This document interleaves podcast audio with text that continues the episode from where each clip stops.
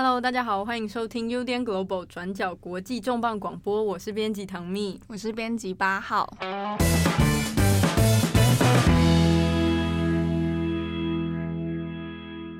今天是我们两个人的组合，你是说他自己笑场？听我们应该会想说，哎，这两个人在那个离开宣告之后，竟然又组合起来，是不是什么特意的安排？其实也没有特意的安排啦。对，就是我们今天要讲的内容，其实蛮蛮蛮蛮困难。不过我整理起来，我们其实也整理出一些心得了。你干嘛要这样子？想让先打一下预防针，怕听友们觉得，哎，我们两个终于合体了，就会讲了一个比较硬的内容。对，今天的议题是稍微比较偏硬的内容。我们今天要讲一个关于这周，呃，可能很多有在投资或理财的朋友也很关注的一条新闻是。呃，包含汇丰银行等等许多跨国的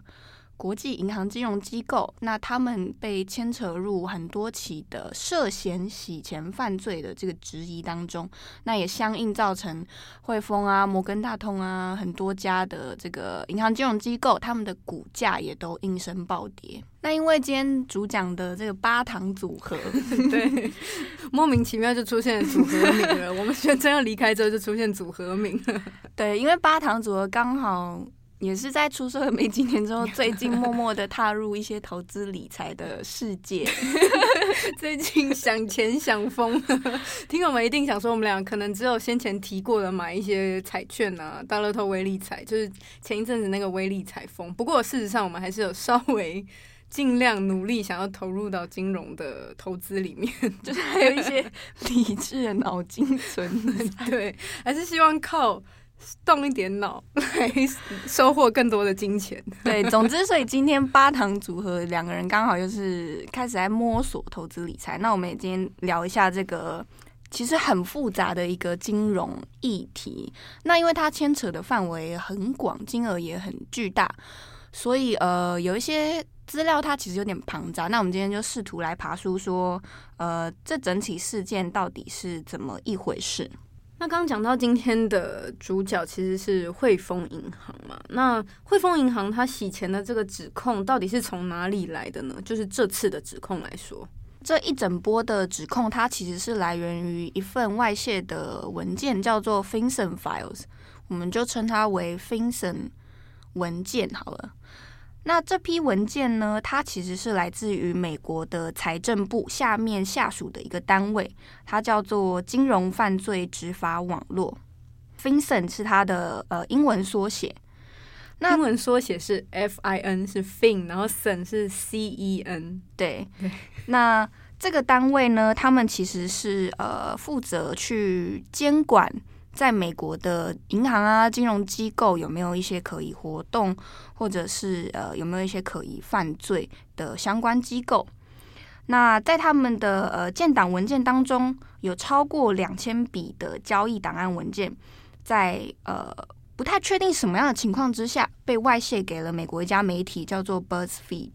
那 BuzzFeed 也同时把这一批外泄的文件共享给了一个调查的呃国际调查。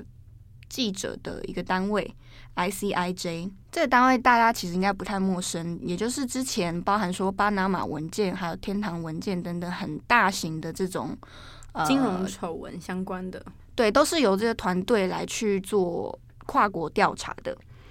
那所以这整起事件呢，也就交给 ICIJ，包含说呃他们旗下合作像是 BBC。德国的南德意志报等等，由四百位记者他们参与，那共同针对呃许多家银行啊、金融机构涉嫌有一些洗钱啊，或是金融犯罪的可疑行为，进行为期超过一年的调查。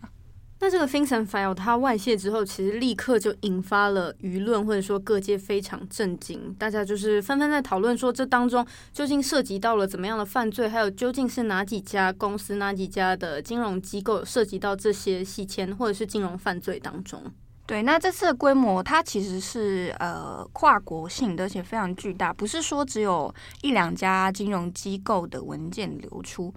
它是呃全球尺度，然后可能是有那种结构系统性的洗钱工程存在，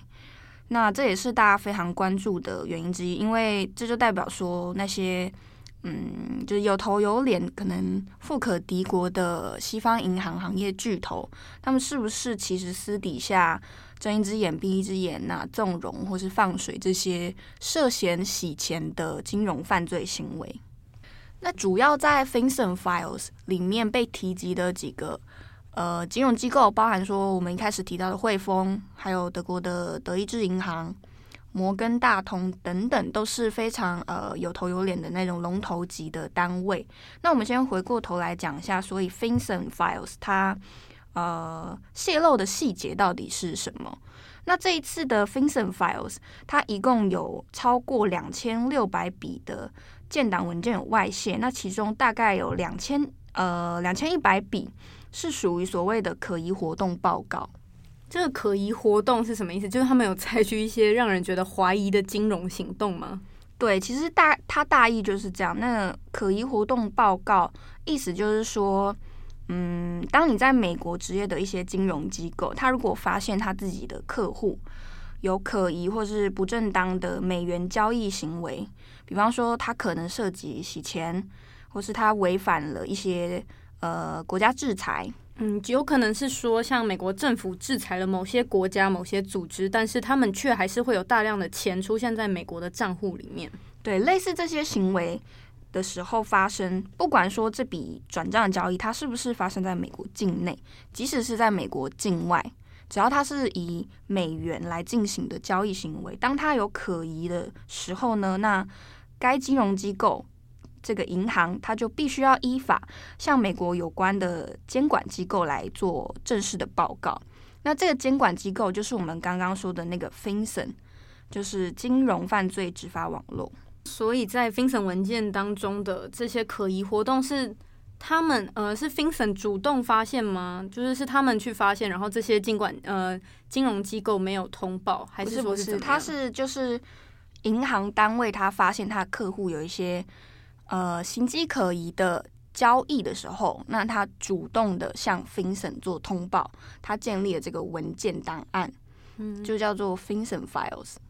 不过要注意的，呃，有一点是这些可疑的活动报告，它其实是提出来说，它有可疑的金融交易行为。但他不一定就是说他是金融犯罪的证明或是证据，因为他只是提出说他是可疑嘛。嗯，就是他们有怀疑，有可能有涉及到这些内容，但是不代表说直接他就是有犯这件事情。对，那在刚刚说的 ICIJ 调查团队，他们为期一年多的这个调查过程当中，他们认为，呃，很多证据，呃，很多文件显示说，这些可疑活动报告里面的交易行为。其实他们可以在事前做更积极的防治，避免后续真的发生说那些洗钱啊，或者是呃特意绕过制裁等等规避行为出现。嗯，所以就是说，虽然这些的金融机构他们有向就是呃 FinCEN 去举报。嗯、呃，或者是说检举有类似的情况的发生，但是他们并没有在在这个情况发生之前就有设置比较完善的监管的机制。就是大家很困惑的一点是，你既然有上报这个可疑活动，代表说你心里也会有一点疑虑。可是不管说银行单位或者是政府监管机构，似乎都没有在呃你做出报告之后有一些比较积极的动作来做预防。嗯。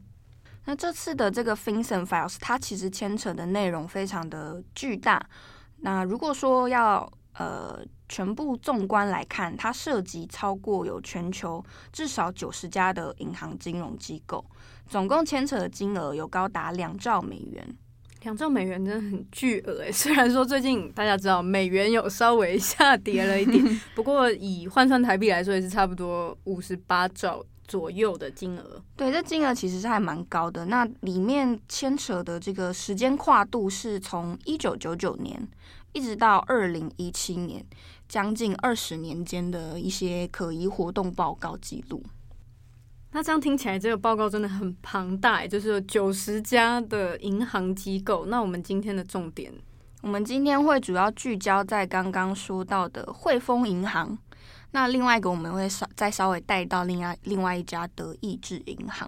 那为什么会是这两家呢？我们等一下也会个别的在后续的内容中说明原因。嗯。不过汇丰银行其实是大家应该都算蛮常听到的一家公司啊，因为我觉得是就不管是在台湾或者说国际上来说，大家都可能都会有账户在汇丰银行，或者说至少你亲友都会有呃跟汇丰银行有一些银行的往来。对，那汇丰银行是什么？我们还是简单介绍一下好了。那汇丰银行它其实是目前全球规模最大的银行跟金融服务机构之一，也算是欧系银行里面最大的一家。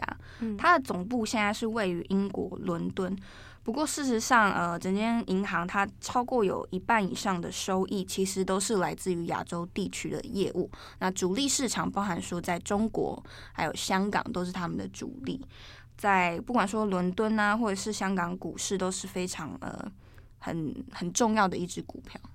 那因为这一次的 FinCEN Files 出来之后，对于汇丰银行算是又是一个很严重的声誉上的打击。所以在这一周的时候，也就是大概九月中旬到九月下旬的过渡期间，汇丰银行它的股价在这一周一度有跌到二十五年来的最低水平。嗯，那如果你从二零二零年到现在来看的话，它整体的这个股价跌幅最大是直接砍半，缩水了五十 percent 左右。嗯，当然不只是讲说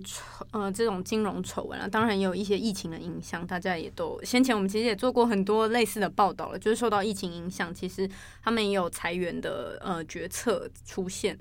对，那事实上在这个 FinCEN 外泄文件里面。汇丰涉及的呃可能洗钱这个嫌疑，那个金额其实并不是说最大的，可是它其实算是这一波国际媒体关注或是讨论度最高的其中一个银行之一。那其实原因不外乎是因为在过去的半年多来，其实汇丰银行它在金融丑闻之前已经牵扯进很多的。呃，不管说是政治风暴啊，更有大小的争议也好，再加上之前汇丰银行其实就已经有类似被质疑说帮助洗钱的呃这样的质疑，所以它也就成为了这一波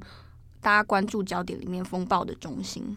刚刚听起来好像就是几个点，但是有点含糊。究竟汇丰做了什么事情呢？我们如果根据呃 ICIJ 他们依据 FinCEN Files 里面。所做的一些分析还有指控来说的话，他们认为说，呃，汇丰银行，香港的汇丰银行，在这个全球洗钱的网络中，其实扮演了一个很很关键的节点角色，也算是一个热点吧。在这个档案里面呢，他们指控说，从二零一三年到二零一七年，就 FinCEN File 里面收到的可疑活动报告记录。里面有发现说有十六家可疑而且资讯不详的空壳公司，这些空壳公司他们单单是在香港的汇丰银行就有透过他们经手处理了将近七千笔的可疑交易，而且这个金额巨款有高达将近十五亿美元，并且这十五亿美元当中有九亿。被 ICIJ 强烈的呃质疑说他们是涉及了金融犯罪，所谓的 dirty money。这个金融犯罪的意思是什么？它有很多种，它可能比方我们刚刚就有提过什么洗钱呐、啊，或者是诈骗案等等的。其实主要就是洗钱，因为洗钱它可能有很牵扯很多的不同犯罪，黑帮犯罪、毒品犯罪，嗯，等等。比如说，在汇丰的可疑交易报告里面有提及的几家公司，像是有一家是他被揭露说他其实是呃在窃盗巴西政府这种公家的基金的犯罪者，可是呢，汇丰银行也有帮助他们处理了高达三千一百万美元的转账交易。嗯，这样听起来就是说，他原本一刚开始就是非法的金融行为，但是却可以把这个非法的金额。转到汇丰银行的这个账户里面。不过，因为这个公司它被揭露它的呃，就偷挖这种政府金额的事情，其实是在事后去被证实，去被做起诉指控等等。所以，呢、呃，你其实像我们刚刚说可疑活动当下，你没有办法证明说汇丰银行就是知情这些事，它变得有点大家口说无凭啦。嗯。那另外一个还有，比方说，呃，有一个以巴拿马为基地的公司组织，虽然这间公司它被美国的官方认定为是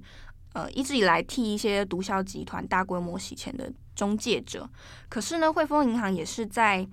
呃提出说对他有可疑的情况之下，仍然放行，让他们有将近三亿美元的转账交易。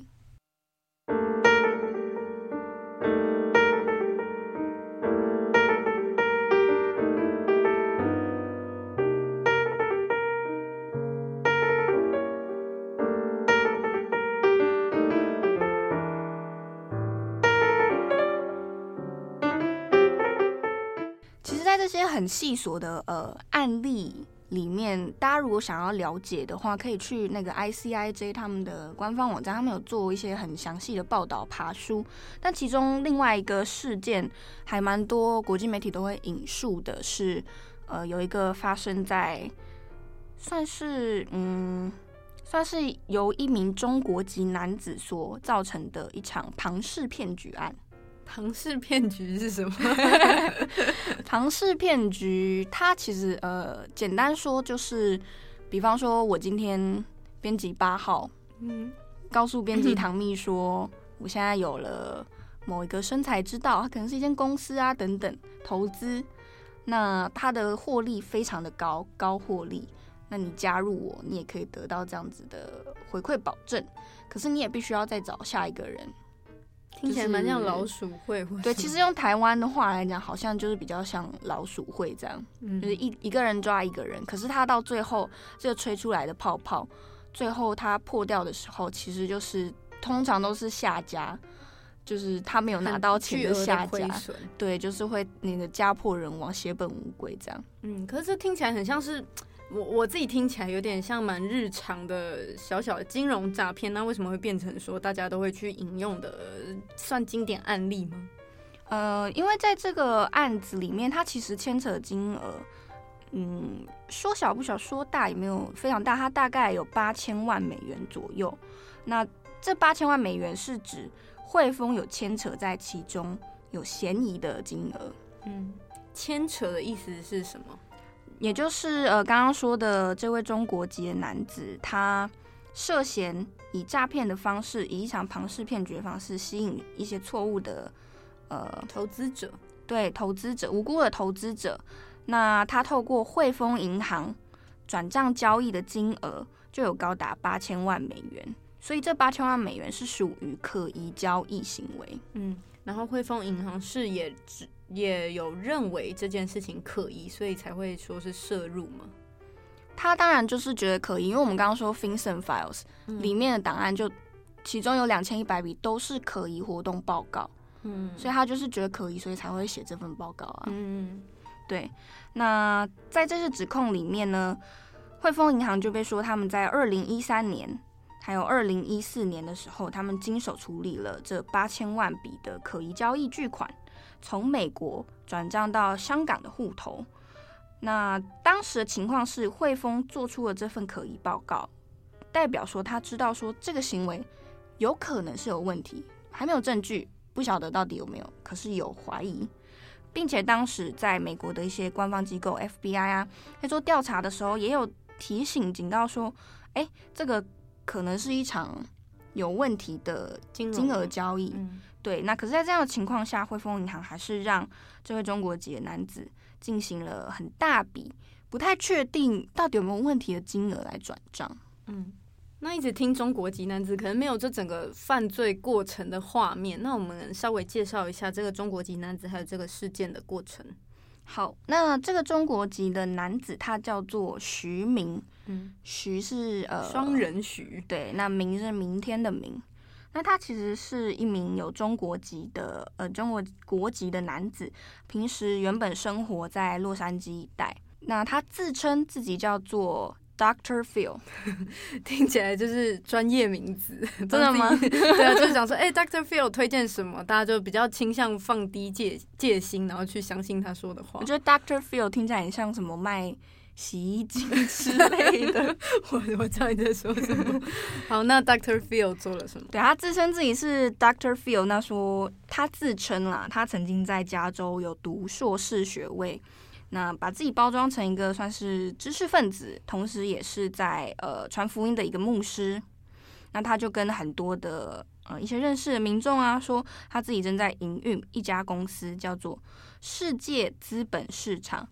（World Capital Market）。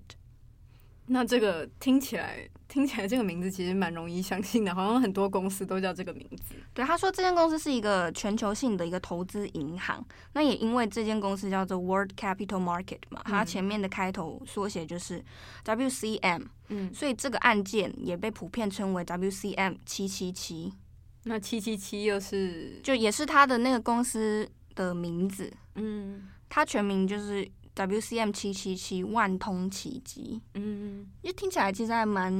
蛮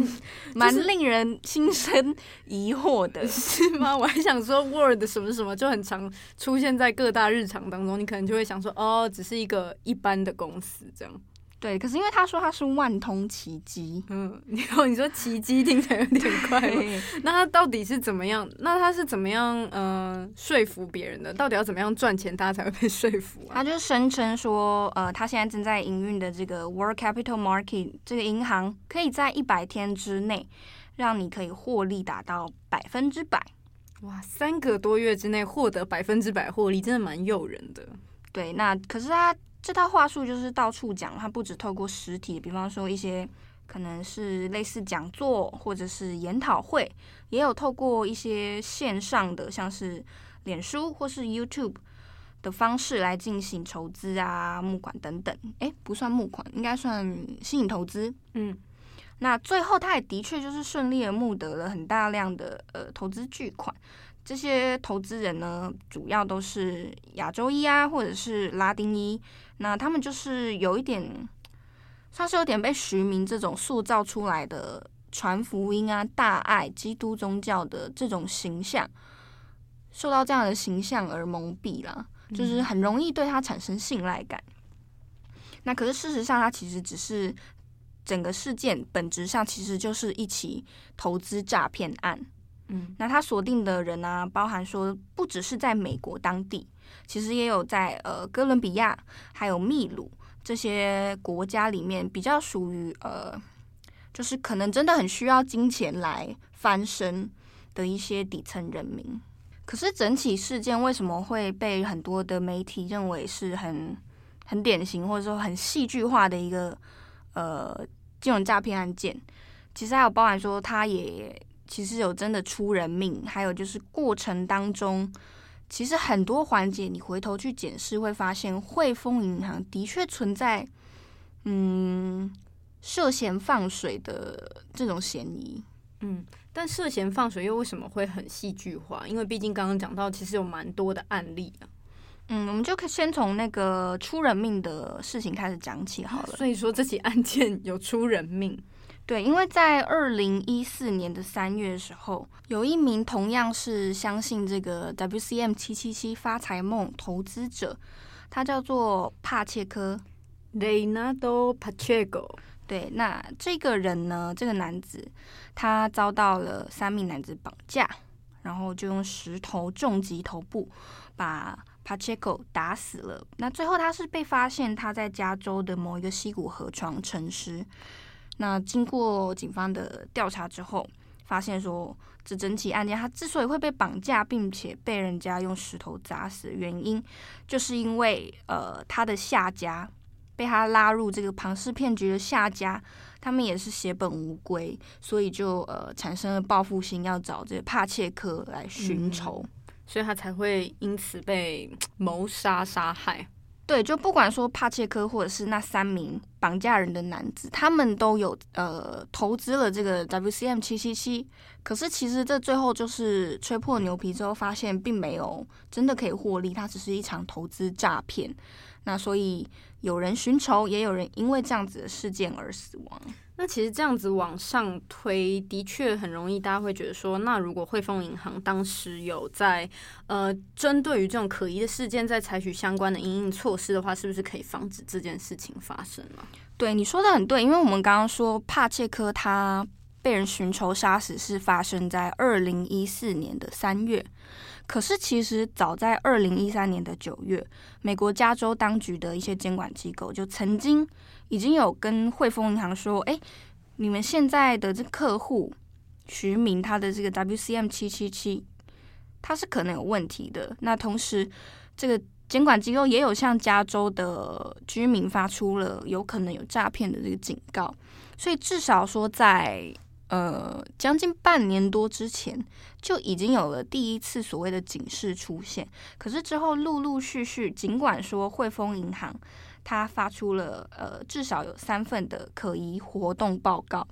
你说他发现有。三份的可疑活动报告，就是汇丰银行有曾经向 FinCEN 提交过三份可疑报告，嗯、说徐明的这个 WCM 七七七这些转账交易有可能，他们觉得哎怪，好像哪里怪怪的。嗯，那这些事情从二零一三年的秋天一直到二零一四年的春天，陆陆续续发布了报告、转账啊提醒，其中也包含说哥伦比亚的。当时的总统甚至有宣布说要来进行针对此案来进行调查。那许多包含秘鲁啊等等地方也都有针对这个案件来提出警告啊，或者是表示说自己已经要开始来发动可能洗钱或是诈骗的调查。那汇丰银行一直都没有采取相关的应应措施吗？嗯，他采取的措施其实就是。有向 FinCEN 依法提出可疑活动报告。嗯，那所以到了这个呃杀人事件，就是谋杀事件发生之后，汇丰银行有出现什么转变吗？嗯，应该说里面几几个大家会觉得有所质疑的点，包含说这些可疑活动报告提出之后，其实徐明的账户这些可疑的钱，其实一直持续还在流通跟滚动。直到说后来，在二零一四年的春天的时候，我们根据后来的法律文件可以看到说，其实美国后来官方有下命令说，要去冻结或者是彻查 WCM 的账户，在汇丰银行的账户。可是呢，在命令发出的一周之内，徐明的 WCM 却是五鬼搬运式的把户头里面剩下七百万美元，就是全部都搬走了。嗯。那这个庞氏骗局的中国籍男子徐明，他后来呢，就是在这种种的呃美国的官方的作为，或者说关闭账户之后，徐明去了哪里？嗯，在美国这个官方机构下令说要冻结他的账户之后，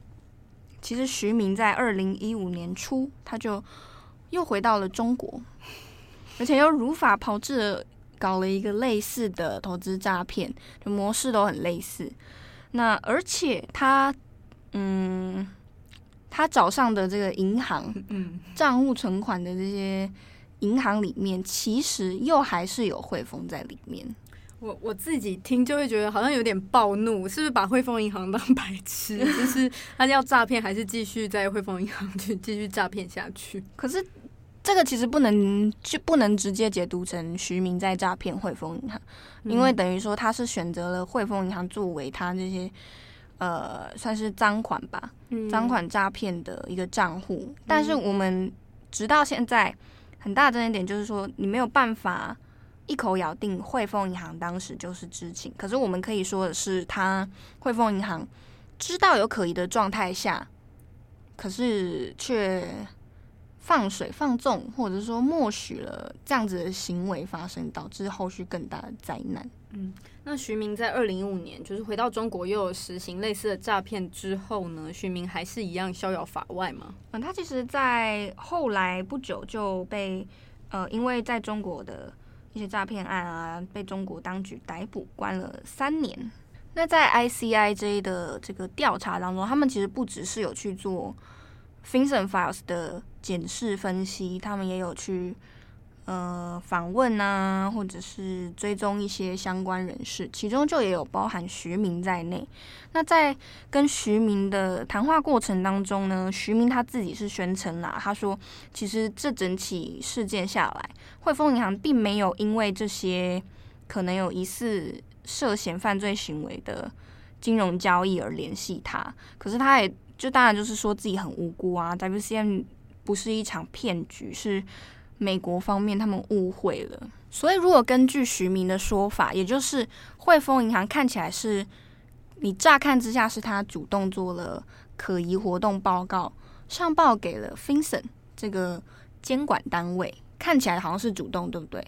可是其实你报告发出去之后，你好像也没有做了什么。那你也没有去联络你的这位可能有问题的客户徐明，他自说他说他没有被联络嘛。那另外还有就是，呃，这些很金额很庞大的交易，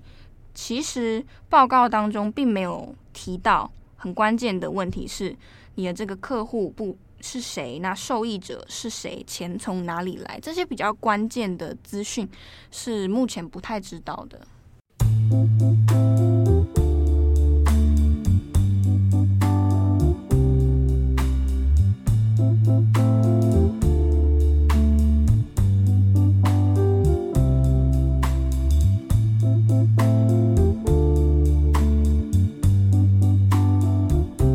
此之外，那一些经手处理，在美国经手处理汇丰银行要上报可疑活动报告的内部人员，有一些已经离职的，他们也有接受 S I J 的调查访问。那他们就说，其实，在他们的工作业务里面，不管是说呃公司给的时间或是资源，并没有那么的充足，可以让他们来真的针对这些可疑交易进行嗯比较有意义的调查啦。而且，其实，在美国本地之外的一些分行，他们对于客户的一些详细资讯的要求也没有这么的在意。那其实，在银行，他们就有点像是，有点这样讲，可能有点太太解读超过，但有点像就是做做样子。诶，你说法律要这样子做。我们就真的有找人来啊，我们也有写报告啊，我们都有做。我们但给的时间或者说资源权限，其实都并不是那么足够的，就略感敷衍啦。嗯嗯。那另外还有一个问题是，刚刚我们有说到那个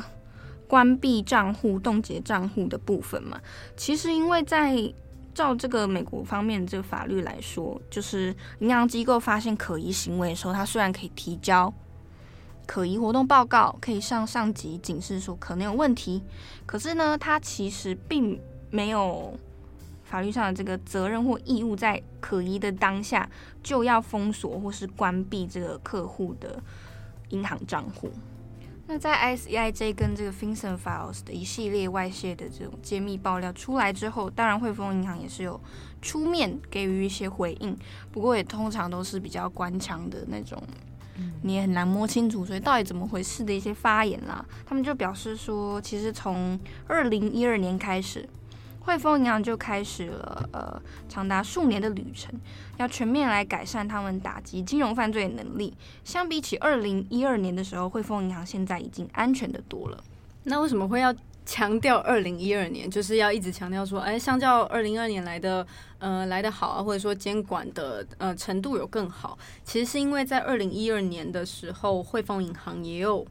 遭到美国的参议院，就是在一份长达了三百多页的调查报告当中，也提及了汇丰银行其实跟呃涉及到跟洗钱还有就是诈欺案其实是有关系的。那为什么这样说呢？其实，在这个报告里面就有直接指出说，汇丰银行的高层还有美国的货币监管署，一直都是知情。就是有洗钱，在汇丰银行当中有洗钱的呃犯罪问题存在。那这个洗钱的犯罪问题，其实就是涉及到说，呃，协助墨西哥的毒贩组织、毒贩团体，或者说像刚刚前面编辑八号有提到的类似的情况，就是有一些是被美国政府有经济制裁的，但是却还是依然能够在汇丰银行的美国分部、美国分行当中有呃可以。在他们的账户当中有大量的金流出现，并且就是这就是所谓的一些洗钱的犯罪。也就是说，在参议院的调查当中，其实就有发现了证据，就是说汇丰银行一直都知道是有存在这些就是犯罪的行为，但是他们却不会，却没有去主动的阻止，呃，不管说是墨西哥的毒贩或者是相关的人做出非法的行为。他其实情况就跟这一次 FinCEN 法讲的事情是非常算是有高度重叠、很类似的。可是，呃，我们可以参考一下二零一二年那次的事件，他后来是怎么解决的？其实方式也是还蛮微妙的。对，呃，先讲一下，其实当时在那个这个报告当中，其实就是不管说是参议院的这份报告，或者说是呃民主党的议员，就是相关的政党的人士，其实都有给予谴责，就是认为说汇丰银行早就已经全面的、深度的遭到污染了。就是其实他们的指控，对他们的指控是这样子，然后认为说，呃，汇丰银行其实就是直接帮助客户他们规避一些国际的制裁，或者说国际的规范之下，然后偷偷进行这些非法的行径。但是在这些相关的调查报告或者说指控出现之后，这个后续发展是什么呢？就是其实这整件事情延烧了很久，直到二零一六年的时候，美国国会又出了一份报告，就有先提及说，其实，在当时二零一二年的这个调查的后续，就是汇丰银行是用十九亿美元的金额做了和解，就是和解的协议。相关的指控，他们也承认说，确实汇丰银行存在着呃一些管理的漏洞或者是监管的问题。那他们后续还是会持续的改善，会提出更有效可以监管、防止这种金融犯罪的方式。那么他们承认之后所做出的制裁，其实就是这十九亿的美元相关的他们的内部的高层啊，或者是有涉及到其中的呃人士，其实都没有任何的刑面临到任何的刑罚。对，因为当时的情况其实就是和解啦，用钱解决。那其实也有很多考量，包含说汇丰银行它是全球规模最大的银行跟金融机构之一，所以对于不管说美国或是其他国家，整个全球金融市场来说，它如果出了问题，就是牵一发而动全身。整个金融市场都会受到很大的波及。嗯，这样的说法其实就是出现在美国的司法部在给予这件事情后续，因为其实有很多政治人物其实都有质疑说，这样的惩罚制裁方式就是十九亿美元，是不是太过轻微了？就是对于他们犯下这么大的金融问题来说，是不是太过轻微了？可是美国司法部的确也是讲说，这件事情其实很容易，如果要制裁汇丰的话，嗯、制裁的方式可能就像是直接。呃，收掉汇丰银行可以在美国执行这些金融业务的执照啦。这样的做法的话，很有可能造成全国金融的灾难，然后会让一些嗯不是涉及到犯罪的人，他们同样遭到波及。不管说是一些用户，或者说相关的业务，其实都会遭到非常巨大的影响。所以，不只是美国司法部，像是英国的官方，其实也有向美国施压。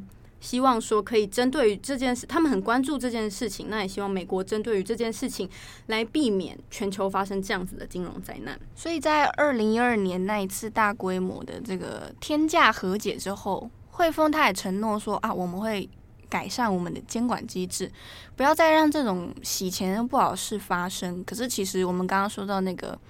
WCM 的投资诈骗案这件事浮上台面，其实也是在二零一二年这件事件之后，所以大家就是 FinCEN Files 跑出来之后，大家会很困惑或是质疑啊、愤怒的点是，你已经承诺了你要改善你涉嫌在整个全球洗钱网络里面，你能不能更积极？可是你不止没有办到，好像。好像当时和解给了你一次机会，但是你又再一次的让大家失望。那刚前面有提到说，汇丰银行其实呃近期的状况其实蛮多的啦，除了是呃讲到疫情啊，或者说近期的这个丑闻，另外我们还有讲到说是政治方面。政治方面，大家如果有关注香港新闻的话，就知道汇丰银行其实近期在香港算是非常的不安定了。怎么说呢？就是在呃先讲一下大家。比较熟知的就是在二零一九年年底的时候，汇丰银行因为暂停了一个叫做“星火同盟”的账户。那这个账户其实是星火同盟，呃，星火同盟就是香港反送中的一个团体之一。那它借由汇丰的账户是会来收一些关于大家嗯对于抗争的支援资金的支援。但是这时候，呃，香港官方就是认为怀疑说。星火同盟利用这个账户在洗钱，所以汇丰银行就关闭了星火同盟的这个账户。那这件事情其实就引发了示威者非常不满。对，但当时这个是港府方面的指控，让汇丰银行去关闭星火同盟的在汇丰银行账户，而且这个汇丰银行我们说的是香港的汇丰银行。对。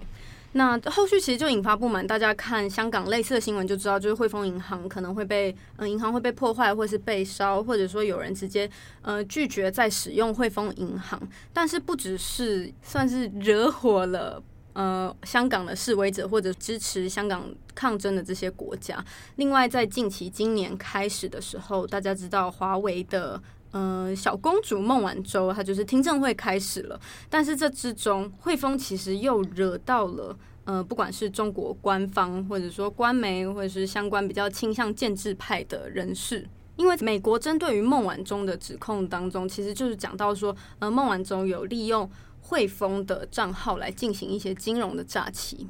不是孟晚舟个人，就是说华为这样子。嗯，对，有有涉及到金融诈欺了。那因为在美国跟加拿大都是违法的行为，所以才会被捕，然后有后续的行为。不过美国检方就是表示说，华为就是有这些呃跟伊朗啊有相关的诈欺行为，但是汇丰银行就有说。孟晚舟，事实上，他就是对于他们这个金融诈欺的这个行为，其实对于汇丰银行是有一些虚假的陈述，就是告诉汇丰银行说：“哎，嗯、我其实没有进行这些行为，但事实上，孟晚舟私底下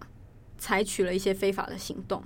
但是这相关事情被爆出来之后，孟晚舟的律师也非常不满，就认为说汇丰银行。就是华为其实是汇丰银行最大的客户之一，汇丰银行怎么可能高层不知情？而且他们采取的这个行径，就是说，呃，通报了美国的司法单位，讲说，呃，孟晚舟的这些问题啊，其实也立刻就引发了中国官媒强烈的不满，并且发布了非常多的报道，在抨击汇丰银行。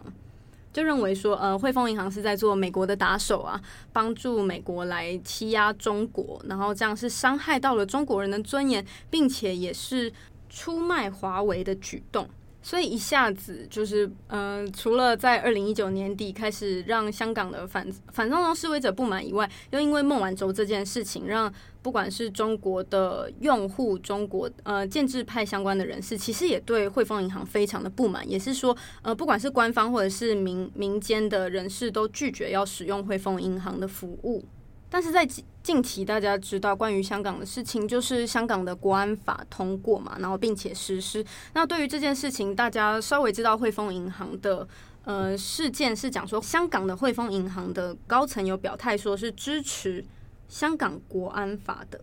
那为什么支持香港国安法还是会惹得呃不管是中国官媒或者是建制派的不满呢？其实是因为中国官方的说法。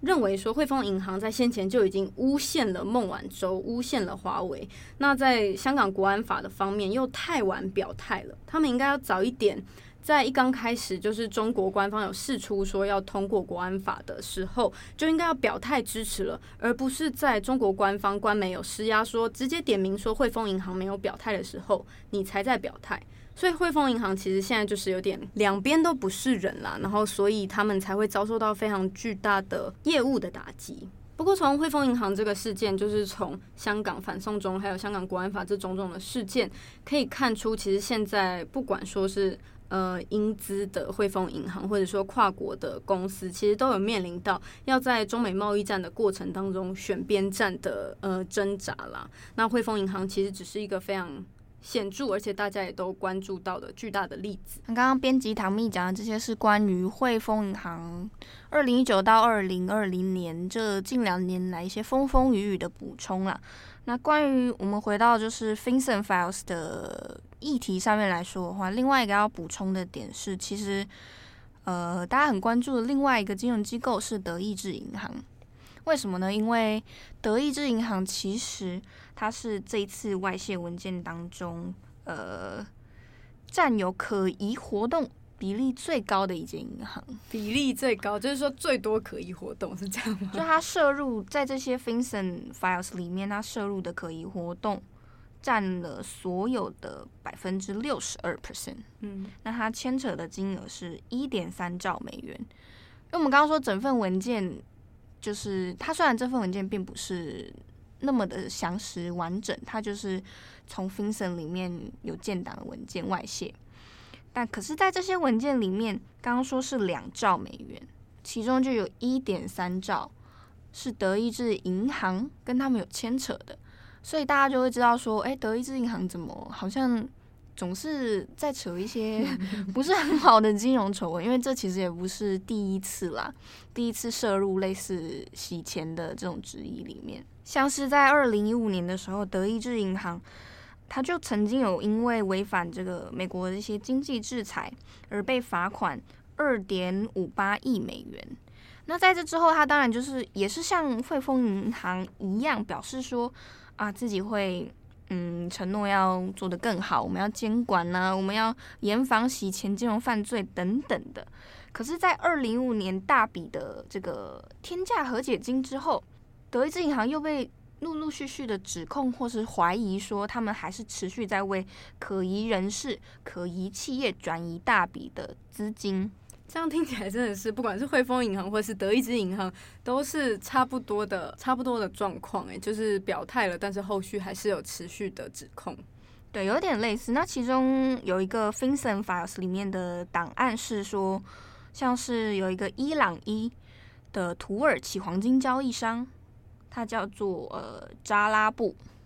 那这个黄金交易呢，大家可能听到有些人就会知道说，因为美国对于伊朗是有制裁的，嗯，那你制裁就没有办法有一些金钱上面的往来嘛，对，那有账户冻结或者说停止的问题。那黄金就是其中一个大家比较常见的，可能可以用来规避的一个方式管道。嗯。那这个黄金交易商呢，他也是透过了德意志银行，有涉嫌进行帮助伊朗规避、逃避这个制裁的行为。那的确也在二零一七年的时候，这位拉扎布他也在美国联邦法院上有承认说，没错，他的确有透过德意志银行来绕道逃过了对伊朗的制裁，来进行呃一些黄金啊等等经济上面的交易行为。除了这个 FinCEN Files 的重疾，让德意志银行其实也在本周这个股价也有下跌，大概八到九 percent 左右。不光是金融丑闻，其实疫情方面也是有很大的影响。像是德银方面，他们已经表示说，计划将要把他们在德国本土市场。二十 percent 的银行分行要关闭，从原本的现在的五百多家砍到只剩下四百多家，而且很多，其中很多其实都是开设在比较都市地区的分行。嗯。那包含说过去的好多次的这种洗钱啊、金融犯罪质疑，再到疫情的影响，还有说呃，可能啦，有一些市场下面在波动，暗潮汹涌的并购潮。是不是有可能在默默进行？那这是市场方面目前对于德意志银行未来动向比较关注的点之一。嗯，那我们前面刚刚提到了这么多的呃这些银行的指控或者是问题，那有没有人是帮他们嗯不管说一些解释或者是好话的？嗯，也不能说说是帮他们说话，但是当然事件总是有一些正反意见。比方说呃，像我们刚刚说，很大一部分舆论就会认为说。这些洗钱事件总是一而再、再而三的发生。比方说，像是呃欧洲议会的一名议员，他叫做 Sven Giegold，他是一位德呃，他来自德国，他就有表示说，其实类似这样子的事情一而再、再而再的发生，包含说之前的金融海啸危机等等之后，我们到现在还是可以看到有这么多涉嫌洗钱的金融犯罪问题存在。那他就指出，这我们也可以看到。不光是金融机构问题，它也跟可能是法律管制上的过于呃松散，或者是政府监管当局的无力解决有关系。那这最后指向的是什么呢？其实就是一场呃巨大的国家失败。不过也有一些呃从事金融银行业的业内人士，他们其实也有指出来说。并不能够现在就是马上就是一口咬定，包含汇丰银行、德意志银行，你们就是知情不报，因为我们刚刚已经说，它其实终归不能说是一份证据。那有些人会说，他如果想要明哲保身的话，那他怎么会还送出了可疑报告呢？我就干脆不送嘛，我都送出了，代表说我先自清，我没有要包庇他们。那这是有一派人的说法，那他们也会认为说，呃，其实，在一些金融方面、法律方面的限制，本来就不太能够泄露过多的资讯，不管说是跟不同国家方面的交流、不同银行之间的资讯交流，都并不是大家想象的这么的容易。最后，我们可以来讲一下，其实这整起案件大家听到现在应该会觉得哦，超级复杂。然后我们其实只是举了简单举了像汇丰，还有讲了一点点德意志。但我们刚刚说那个报告里面，全部你总共要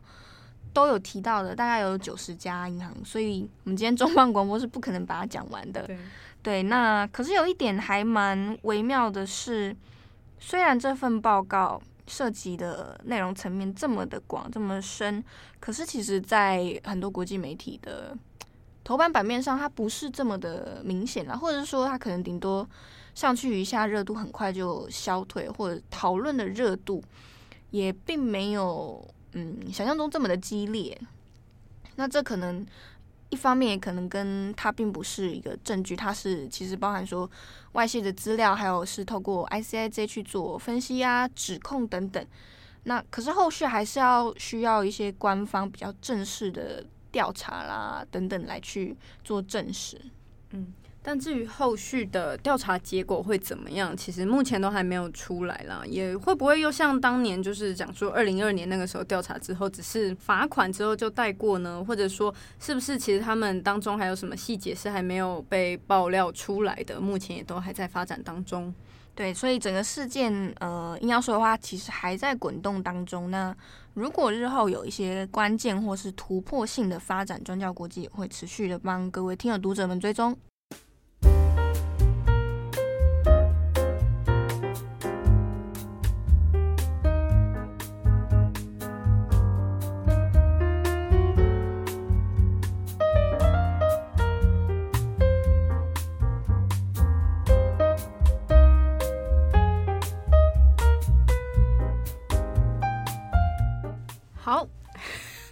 什么好呢？就是我们后面我们二位八堂组合要来回复一下，呃，这几天以来听友们的不管是私讯或者是留言了。好，那我们就由编辑八号。先来，你先来吧，我开一下，我先看一下大家都留了些什么。对啊，大家留了些什么呢？其实我们收到非常非常多的留言，对，真的很多，真的好多，真的很多。谢谢大家，有吓到。对，大家都是留一些就是不舍啊，还有人回说不准，不准那个我觉得好可爱，居然是这么任性的留言，很棒哎！我人生的目标也是希望可以活得再任性一点。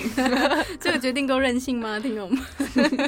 但其实。很多人大部分都是给祝福啦。哎、欸，我我想要讲一个，就是有一个讲到说编辑八号是什么微小老头的事情。什么微小老头？对，有一个听友叫做妙兰，他讲说他是重重磅广播的粉丝，然后他讲说他最喜欢八号了，有一种少女老成的小老头，然后挂号成熟感。然后希望可以在某一天，呃，希望在我们毕业之后某天某个地方可以再听到我们的声音啊。然后希望我们可以，呃，祝福我们找到一生无悔想做的事情。哇，这个祝福非常的深远。对，而且他说他也因为第一百九十集的告白才知道说，哦、呃，我们的呃辛苦啊，还有高度压力的情，就是情况啦。不过我们其实大跟大家讲，我们就是讲了冰山一角而已。有一位听友他有提到，猎人唐蜜的离职是不是因为齐浩不喜欢他推荐的泰式餐厅？哎、欸，我跟听友们讲，就是我们在后面这样任性乱录，会不会被郑红还有七号杀死？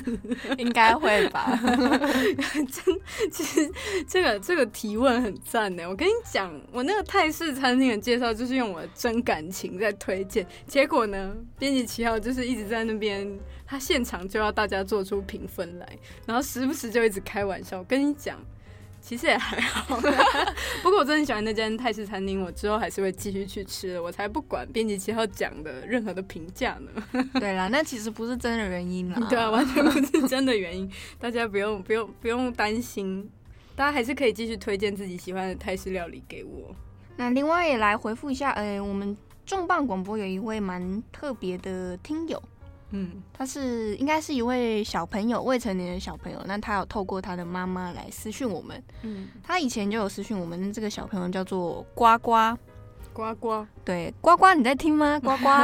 希望呱呱有听到最后，哎，而且而且其实我之我第一次收到这个妈妈的讯息的，就是呱呱妈妈的讯息的时候。我其实蛮震惊的，因为觉得未成年的小朋友怎么会有兴趣听这些内容？因为老实说我，我我自己就需要非常聚精会神的在听我们的内容，有时候蛮深度的。然后既然有小朋友愿意听，我其实蛮算是蛮感动，也蛮惊讶的。而且像我们录到此刻已经逼近一个小时，如果呱呱你还在听的话，我真的要给你 一个很大的赞。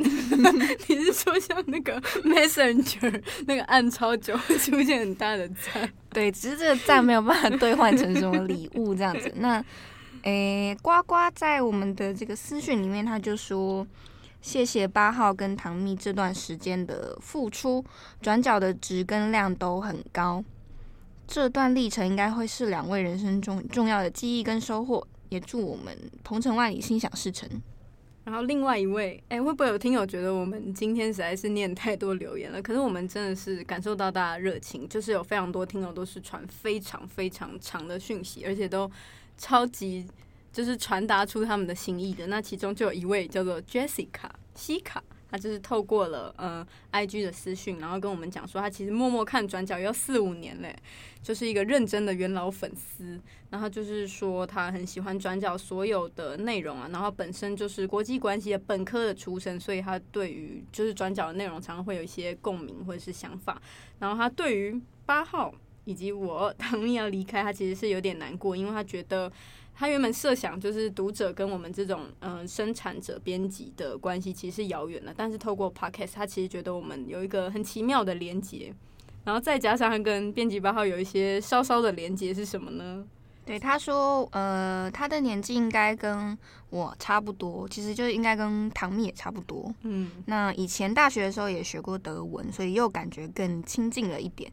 那另外还有就是，因为他之前搬到美国念书的时间跟 Daily 开始的时间差不多，所以其实，在早餐的时光也养成了听 Daily 的习惯。对，所以他也有特别留言跟我跟嗯、跟编辑唐蜜我讲说，就是他发现说自己很久没有说中文了，所以没想到就是听 Daily 也是他一个呃听中文或者是跟中文有一些连结的时刻啦。那其实这个不只是呃 Jessica 西卡他有这样来留言，其实在 Daily 一刚开始的时候有收到蛮多在美国的听友或者说在其他国家的听友吧，也有类似的留言，就是讲说其实透过 Daily 的收听会。呃，稍微复习一下中文，或者说更有一种亲近的感觉，好像有朋友。我其实觉得蛮蛮感动的，就是有一种陪伴感啊。对，然后没想到可以成为大家的空中的朋友吗？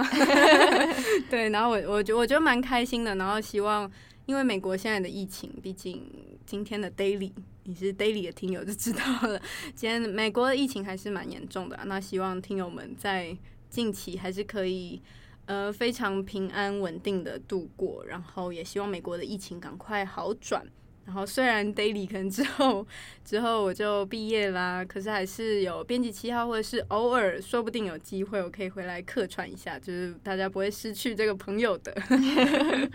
那刚刚这个讲到声音记忆部分，还有另外一位听友叫做易成林。他是英文拼音，嗯，应该是应该是这样子念。如果念错，你再纠正我。嗯、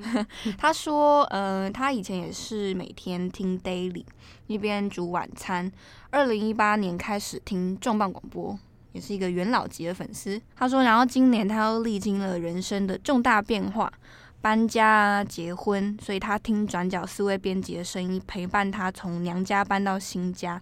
他说：“重磅广播的内容夹杂在每个装箱打扫的记忆里，一起见证他人生的转折。听起来真的非常感动哎！对啊，就会画面感，感觉有一些什么昏黄的光线，然后他在打包，有一种心情收拾心情的感觉。对对对，我们陪他度过这个心情的转折。对我，我，我，我其实老实说，我觉得身为在我们录音的过程当中，有时候会忘记，或者说没有意识到说，我们之于。”